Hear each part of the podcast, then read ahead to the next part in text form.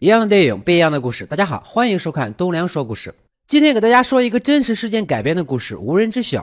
故事开始，单身母亲惠子带十二岁的儿子明拜访新房东，说孩子父亲在国外工作。明小学快毕业了，成绩良好。然而回到家中，皮箱中竟然蜷缩着两个小孩，五岁的茂和三岁的小雪，笑嘻嘻的从箱子中爬出来。一家人欢快的布置新居。夜色降临，哥哥明到车站找到了十一岁的妹妹晶子，兄妹两人趁着天黑悄悄地回到公寓，阖家团圆，在桌边围着吃面。原来除了明之外，其他几个孩子都是没有户口的黑人。为了这几个孩子不被发现，惠子立下了规矩，不许大声。吵闹，不许去外边玩耍，甚至阳台也不行。橘黄温暖的灯光下，妈妈慈爱的微笑，孩子们兴奋明亮的眼睛，这是多么奇特的一个家庭啊！惠子也很爱这几个孩子，下班后给孩子们带好吃的寿司，给小雪梳头。孩子们也有很多玩具，打发不能出门的时间。但事情的发展并没有那么简单。惠子告诉明，她交了男朋友，这个男人很温柔，很体贴。等他们结婚了，孩子们就可以住进大房子里，大家都可以去上学了，金子也可以去弹钢琴了。一切听起来都是那么的美好，但明却不这么认为，默默的埋下了头。果然，事情并没有那么简单。没过多久，惠子就留下孩子们悄然离去，只给明留下一封信和一些钱。十二岁的明将妈妈离开的消息隐瞒了下来，用自己稚嫩的肩膀担起了家庭的重任。渐渐的，妈妈留下的钱所剩无几，无奈之下，明只能找弟弟妹妹的父亲请求他们支援。可他们也有自己的难处，无法提供过多的帮助。一个月后，惠子回家了，还给大家带了礼物。但懂事的明和晶子并没有感到高兴。果然，他这次回来只是收拾东西，准备出远门。在离开前，他向孩子们承诺回来一起过圣诞节。临行前，惠子带明出去吃饭，顺便了解一下他们近期的生活。明知道这次母亲是去找新男友，他觉得惠子很自私，但惠子却不这么认为。成熟的外表下隐藏的是一颗少女心。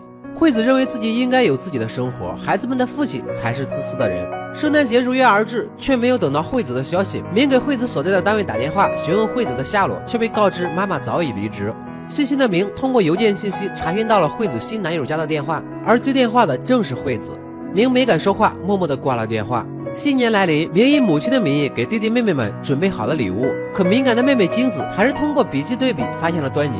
毕竟只有十二岁，还是个童心未泯的孩子。明偶然结识了两个同龄男孩，并在他们的带领下迷上了游戏。明经常带他们到自己家玩游戏，哪怕弟弟被欺负了也不管不问，还请他们吃零食。只为了留住这难得的友情，可他们却怂恿明偷东西，最终还是因为明的家庭条件不好而疏远了明。房东三番两次来催交房租，连饭都吃不饱的明只能到处躲着。他想去超市打工补贴家用，但是年龄太小被拒。超市的大姐姐提议明寻求福利机构的帮助，可是那样的话，他们四人就要分开了，这不是他想要的。贴心的晶子将自己存起来留着买钢琴的钱拿出来补贴家用。第二天，明带着许久没出过家门的弟弟妹妹出门玩耍。他们度过了很开心的一天，还买了很多吃的。往后的日子越发艰难，房东停止了水电的供给，他们四人只能在公园里接水用。在公园里，他们结识了一个不合群的小姐姐。渐渐的，明和小姐姐变成了好朋友，小姐姐也成了家里的常客。惠子已经离开很久了，孩子们的衣服已经变得破破烂烂，连超市都换了新员工。不过还是有人拿过期的寿司接济明的生活。这天，小姐姐又来家里玩，恰好遇到了房东来收租，看到家里只有孩子没有大人，就离开了。小姐姐意识到明现在最需要的就是钱。他通过和一个男人唱 K 赚钱，试图帮明交房租，可明拒绝了小姐姐因出卖色相取得的钱。早上，明被一阵咀嚼声吵醒，是茂。饥肠辘辘的他吃起了纸，明看在眼里，疼在心里。他拿出了所有的钱为茂买面吃，可贪玩的茂却跑到外面玩耍。明找到茂后，第一次对弟弟发火。明知道母亲不会回来了。想把他留下的衣服卖掉换钱，可却被晶子抢了回来。心烦意乱的明跑到棒球场附近散心，缘妙不可言。恰好棒球队少了一个人，恰好教练看到了明，因打了一场棒球而开心的明，却在得知妹妹小雪从椅子上摔下来而死的消息后，笑容瞬间僵在了脸上。明因无法联系上妈妈而变得心灰意冷，万般无奈之下，他只能找小姐姐寻求帮助。同时，家里也收到了惠子寄来的信和钱。是的，惠子这次真的彻底抛弃他们了。最终，明和小姐姐将小雪的尸体放在行李箱中，偷偷埋在了机场的草坪里。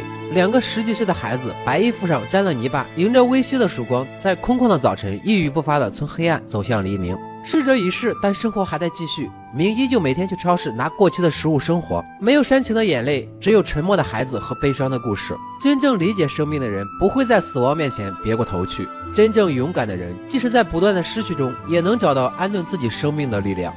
好了，今天的故事就说到这里。喜欢我的朋友，记得点赞、评论、关注一下。我们下期再见。